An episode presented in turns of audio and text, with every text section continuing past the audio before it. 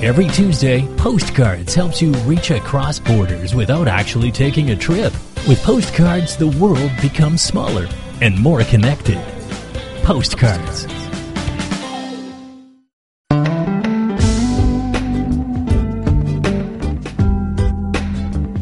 Hello and welcome to Postcards, a show which takes you across borders without actually leaving home.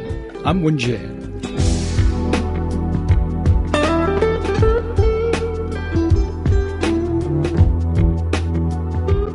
Many people dream of working from home.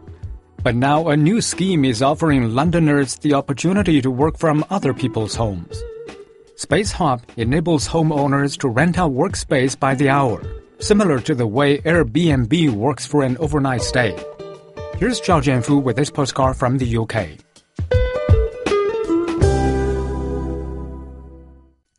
In London, there is no shortage of office space. And when business people aren't in the office, they're often found in the city's thousands of cafes, engrossed in their laptops or doing business over a coffee. But now a new type of office space is emerging. This family home on a quiet residential street in London might look like an unlikely place to do business.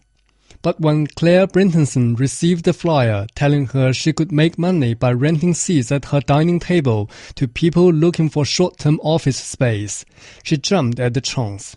She signed up to SpaceHop website where Airbnb meets the laptop entrepreneur. Every morning she clears away the breakfast table and children's toys and turns her kitchen into a working office. Brintonson had already been an Airbnb host, so she was accustomed to the idea of allowing people into her home. But she says it has to be a family agreement. Letting people you don't know into your home is certainly something to think about and find a process that works for you that enables you to feel comfortable doing that. Um, I talked about it a lot with my husband before we embarked on this, and both of us agreed that we felt it was definitely something to try out and find our way with. Her first customer is Whitney Fangawa, a freelance blogger from Reading who is in London for a day of meetings. Fangawa is always on the lookout for light properties with good interior design to work from, so she can record videos for her YouTube channel Wider Visionaire. Her business is quite new, so she has to be careful with expenses. She explains how money can quickly trickle away if you spend a day working in a coffee shop. I think the thing with coffee shops, like you just feel tempted to spend and spend. Like you want a snack, and then you want a coffee, then you want a drink, and yeah. Um, but here, I just I get bring food, um, snacks, and usually they allow you like to um, have a coffee, make tea. Claire Brintonson can make 22 British pounds a day for each of the eight guests that she can host at her table she can be entirely flexible about when and to whom she rents out the space. But of course, once the space has been rented, she then has to think of her home as a business. I certainly have to consider the fact that my house is being used for something else for the time it's booked and that people are paying for that. So I can't run in and out of the kitchen um, as much as I might do ordinarily. Um, but I don't think that that's a, an obstacle that's hard to overcome. She provides tea and coffee for her guests as well as use of the microwave, so they can bring their own food to cook. But most important is a fast Wi-Fi connection. Her cat Coco isn't too put out by all of the new guests coming and going. Next to arrive is self-employed businesswoman Lavinia Osborne. Osborne started her own financial counseling business in the wake of the global economic crisis, but found working at home was too difficult when she needed to meet clients. She struggled to find peace and quiet working in coffee shops and hotel lobbies, and she doesn't like working in her own home because she feels more productive elsewhere. I'm not going out to talk on the phone. I'm talking to kind of get a different energy so I can be inspired and get work done. Because sometimes when you're in your own home, you can become a little bit lackadaisical. And, um, and so it's nice to be in a different environment. Also, I find coffee shops dirty, noisy. Um, sometimes you can't sit where you want to sit. The sockets don't work. So it's not conducive. Space Hop vets both the hopper or the guest and the host for the transaction.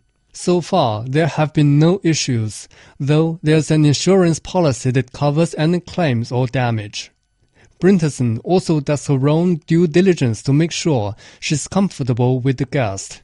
The portable office represents a step forward from a time when the budding entrepreneur would rock up at the coffee house and look for a free chair close to an electrical outlet. Space Hop is the brainchild of Dr. turned tech entrepreneur Matthew Beatty. He's working today along with his co-founder Luke Eastwood at a room available on Space Hop. Beatty explains to those who are willing to open up their homes every day, it can prove very lucrative. So we, we've had a couple of hosts on Space Hop. They're doing very well. Um, they open up their home nearly uh, almost every day to every booking request that they get, and they're, they're earning upwards of a, grand and a half a month. This is just the latest development of the so-called sharing economy, where those looking for extra cash are generating income any way they can with the help of the internet and smartphone apps. Space itself has become a commodity, with people renting their driveways to commuters searching for parking, attics to apartment dwellers in need of storage, and garden plots to those who want to grow their own tomatoes. With an abundance of investors and a computer literate entrepreneurial population, the UK is driving the trend in Europe. Space Hop isn't the only company offering rentable workspace. There is also Vrumi, and a similar scheme called Breather operates in the US and Canada. Boxful in Hong Kong promises to declutter your life by collecting, storing, and eventually selling unneeded belongings. And in Spain, Let Me Space provides a marketplace to rent out anything from parking spaces to unused storage. A chance to hear what's new in China with local news, topical reports, lighthearted stories, and travel. It's China Horizons. Check out the changes sweeping China's provinces and explore the fascinating natural and man-made beauty of this ancient country, plus the culture, customs, and history of the nation's 55 minority groups. It's China Horizons.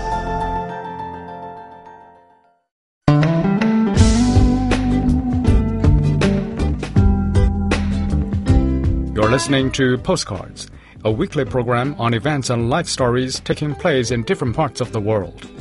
You can listen to our show at newsplusradio.cn.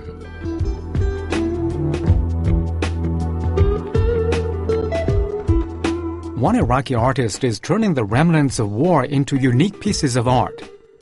Fatah Muhammad Fatah's Gallery of War Art has just opened in the northern Iraqi city of Dohuk.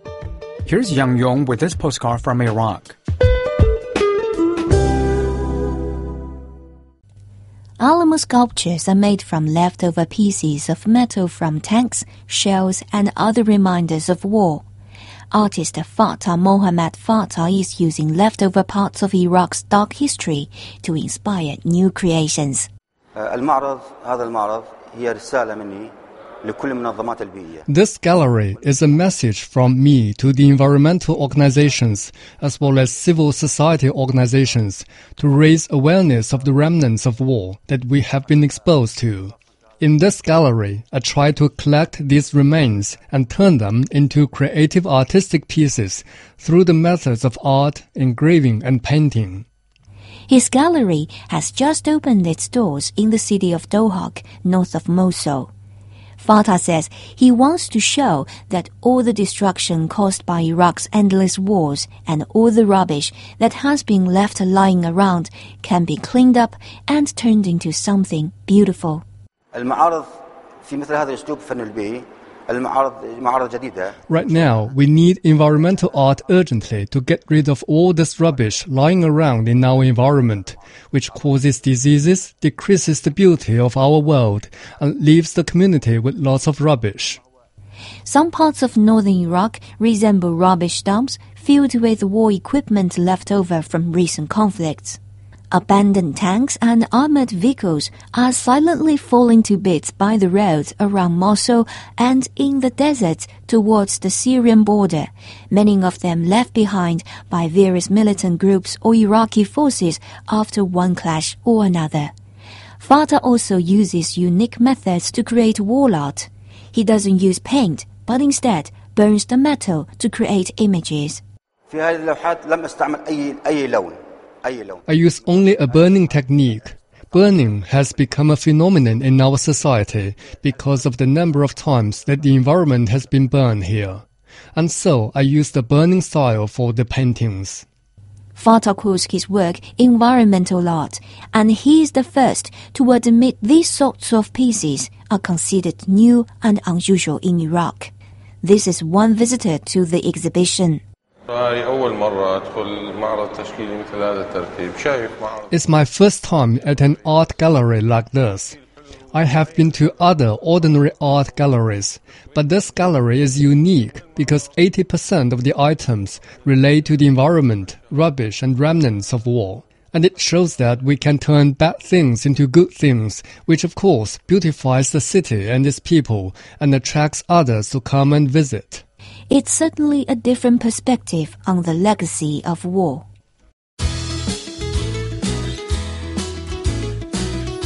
Since 2009, Today has been your source of news on China and the world from a different perspective, with unrivaled analysis, expert opinion, and panel discussions on all the latest breaking news, the top business stories of the day, and in depth sports coverage and education matters.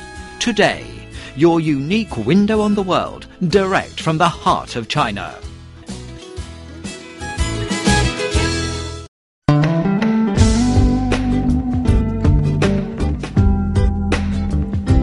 You're listening to Postcards, a weekly program on events and life stories taking place in different parts of the world. You can listen to our show at newsplusradio.cn.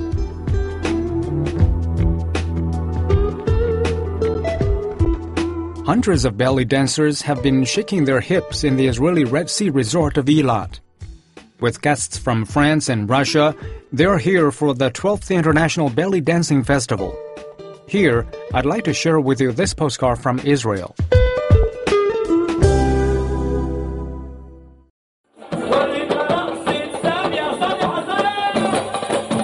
Sharon Meskich definitely knows how to work a stage. Dressed in flowing red chiffon and swinging her sequins seductively, she's one of hundreds of belly dancers gathered in the Israeli Red Sea resort of Eilat. They've gathered for four days of wiggling and shimming as part of the 12th International Belly Dancing Festival. With guests from France and Russia, the festival prides itself on having grown every year since it started in 2005. Yale Mauve, one of the organizers of the event, says the idea came about when she joined forces with her colleague Orem Mafsir. Both belly dancers, they were looking for a way to spend time with like-minded artists. The festival now encompasses dance and music from all over the world. Really happy to say that, as you see, we have Arabic music, we have a Debka dance group that everyone loves them and they're very important here. We have the band that are Arabs from Akko. And you can see here in the evening people dancing hand by hand, Debka, Jewish and Arabs, and Koreans and French people. And I mean, it doesn't matter if you're Jewish, you're a Christian, you're a Muslim. We are all into this art. We are all to, for dancing, and it's something special. And I hope that people that come here maybe will change a bit, a tiny bit, their feeling. The event is a combination of dance classes, workshops, and performances.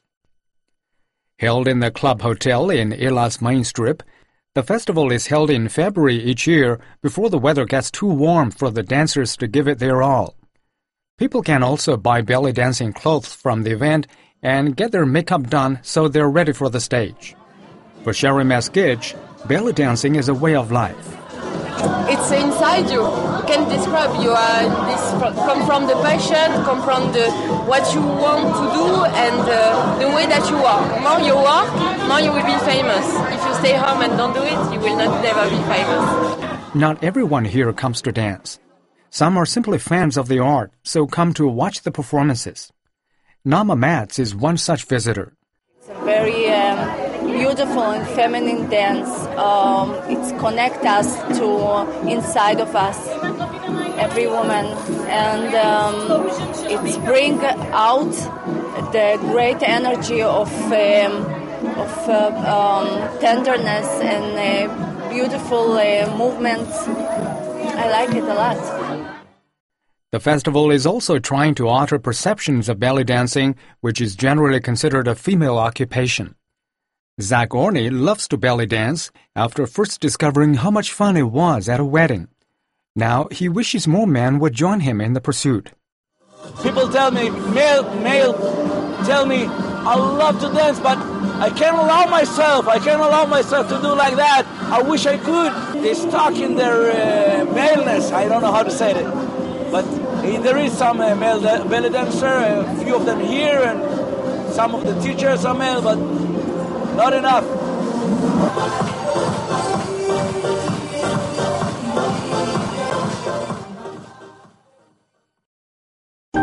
Technology has made the world a smaller place, but there is still so much we do not know. Every week, Postcards takes you on a trip of exploration and discovery. From a small village in Afghanistan to a protected cultural heritage site in South America. From Africa's amazing natural landscapes to the most advanced tech displays in the world. Postcards, where you meet the world without actually taking a trip. Postcards. You're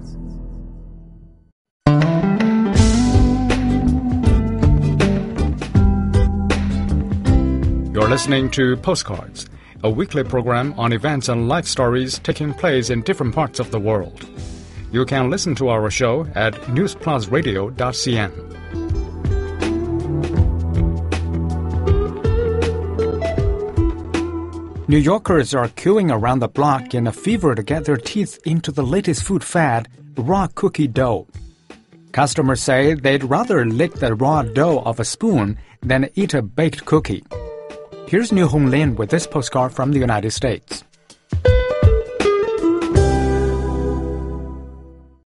It's always rush hour here at Cookie Dough Confections.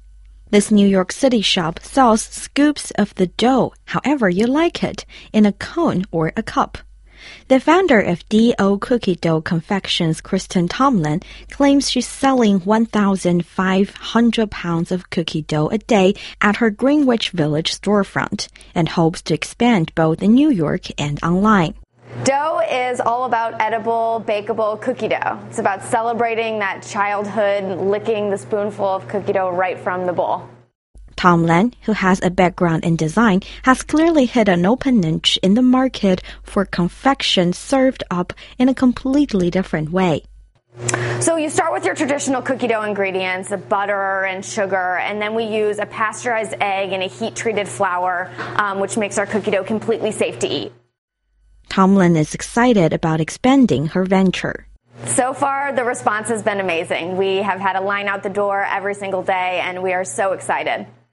People here are waiting hours to try the new product, and there are customers here from all over the world. This is Claire Worrell. It's quite rich. I think one scoop's enough. Personally, I won't be able to eat more than that, but it's so nice that it, it's not sickly. It's just really good. Mickey Freehoff and Yap Dion take selfies with the dough to send back to their friends in Holland. I think if you eat uh, one full scoop, you're filled for half a day. Yeah. I, I would bet on it. It's too much. Even for we had breakfast this morning. I don't eat lunch now. No, no. we don't need lunch right now. it's too much. Most customers are surprised by just how filling the cookie dough can be. Barbara Todress says, Oh, you could have a you can make a meal out of it. um, it's really better than any uh, regular homemade uh, regular batter that you can buy in the store. It's much different. Um, well, it's fresher for one thing, and you have so many different choices whether you want peanut butter, nuts, sprinkles, or uh, whatever inside the batter dough. So it makes it quite unique. Some of the customers have been waiting and salivating for days to get their hands on a raw cookie cone. This is Holly Potter. I actually am traveling here and for work, so I've been here for about a month. So I heard about it right when it opened, and I've tried to come four times, and the line's been three hours long. So I got here. This is my last day. I leave today, so I had to try it. And it seems it was well worth the wait. Everywhere you look today, China is in the news. But what about the lives behind the stories? How do ordinary Chinese live and work? And does everyone here do kung fu? Life in China answers the questions in your mind when you think of China. Over a billion people and as many stories from all over this vast land. Life in China, bringing you all you need to know about the real Chinese living here in China.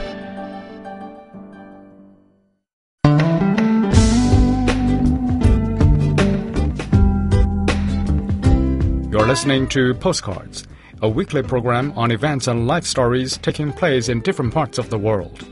You can listen to our show at newsplusradio.cn.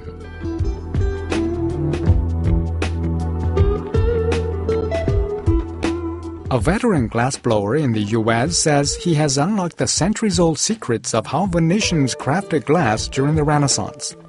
The scholar at the Corning Museum of Glass has spent years studying prized Renaissance Venetian glass pieces and trying to recreate them. Now the museum is sharing his discoveries in a new online resource. Before we come to the end of today's show, I would like to share with you an extra postcard from the United States. Bill Gudenrath carefully recreates history, step by fragile step. The glassblower and scholar at the Corning Museum of Glass in New York has spent decades unlocking these secrets, hidden since the Renaissance. The question for me is how did Renaissance Venetian glassworkers make the fantastic objects they did? The period between 1500 and 1700 is considered the golden age of Venetian glassmaking, and the goblets and bowls made on the Venetian island of Murano during that period are prized for their intricate beauty. Venetian glass expert Jutta Page at the Toledo Museum of Art says Gudenrath's discoveries add a layer of understanding to the ornate work. The information has always been there. You know, the information has been embedded in the works that we are looking at. Um, but you need to have an understanding of how things are made in order to unlock that information. And that's where his expertise is coming in and becomes extremely important for us. Craftsmen risk death if they divulge the details of their craft to outsiders. But now Gudenrath has cracked the code on things like how Venetians applied enamel designs and how they add decorative bits of glass without shears. From dipping hot glass into a mold to wrapping threads of glass around an object, Gudenrath has documented how historical pieces would have been made. He's revealed his findings in dozens of videos, photographs, and text published on the museum's website. And to me, it's a spectacular display of control over glass, but at the same time, sensitivity to glass. You have to know exactly what the material can do and can't do. Gudenrath's creations are mirror images of museum pieces that offer a clearer view into the distant past.